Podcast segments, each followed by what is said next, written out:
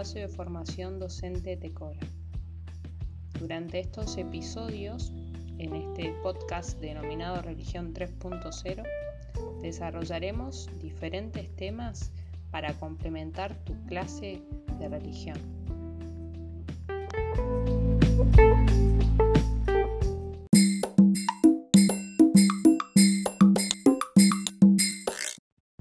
En este primer episodio abordaremos el tema de la interioridad.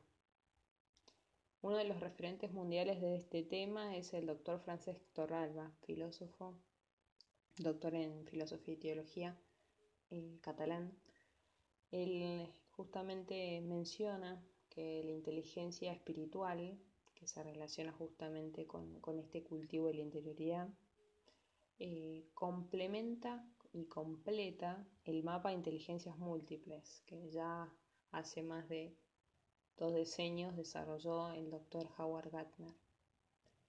¿A qué nos referimos con inteligencia espiritual? A esa inteligencia que nos faculta para poder preguntarnos por el sentido de nuestra existencia, para tomar distancia de la realidad, para elaborar proyectos de vida, para trascender a la materialidad, para interpretar símbolos, comprender sabidurías de la vida.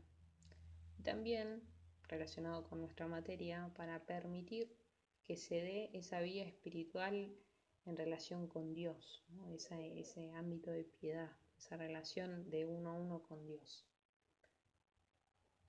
El cultivo de la inteligencia espiritual hoy es un reto para nosotros, es un reto educativo, porque justamente estamos formando para ser personas, estamos educando para ser personas. Así como el cuerpo, la espiritualidad también requiere de una ejercitación para que alcance esa plena madurez. Algunos de los ítems que menciona el doctor Torralba es justamente el desarrollo de ciertas bases que son necesarias para el cultivo de, esta interioridad. Por ejemplo, el silencio, la soledad, la contemplación, ese preguntarnos eh, lo más existencial, ¿no? esas preguntas, por decirlo de una manera, socráticas, ese diálogo socrático. La práctica de la meditación el ejercicio físico incluso. Son distintas maneras, él justamente menciona que hay como una pluralidad de formas que nos ayuda justamente a cultivar esta inteligencia.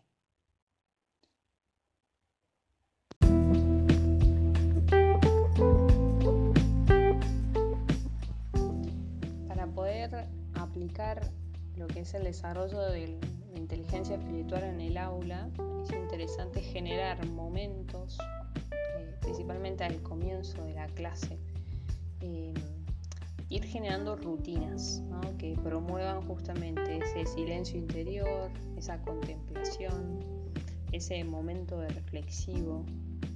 Y para esto hay que reiterarlo, hay que hacer un hábito. Eh, como decíamos antes, ¿no? Como el cuerpo necesita esa ejercitación, en la espiritualidad también. Y seguramente notarán que en la medida que vayan trabajando estos momentos en el aula, también el resto de las, etapas dentro de la clase, el tema que estemos dando, llegará de un modo distinto, mucho más vivencial incluso. Eh, es como preparar la tierra para que sea abonada esa semilla. Y para lograr justamente después también quizás al cierre de la clase algún momento vinculado con la piedad.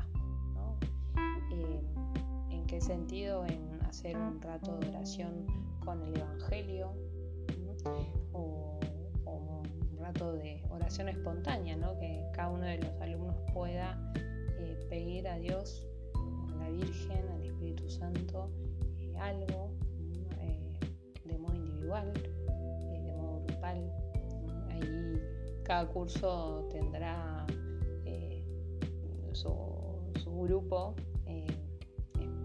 particular y ustedes sabrán en qué momento será mejor, ¿no? pero es interesante ir fomentando esto y no desanimarse cuando no sale, porque por ahí los primeros encuentros, los las primeras clases cuesta un poco, pero no, no aflojar a, a ese intento de generar ese espacio donde se pueda desarrollar esa inteligencia espiritual tan necesaria hoy en día en esta sociedad que nos, nos compete, que, que, somos parte, y justamente también pensando en que estamos fomentando una competencia muy interesante, estamos desarrollando una competencia, una habilidad muy interesante que tiene que ver con esa contemplación eh, tan necesaria que es reconocer lo que está a nuestro alrededor ¿no? y que de hecho se vincula muchísimo con el proyecto Tecora que busca justamente ese cuidado también de, de lo que nos rodea.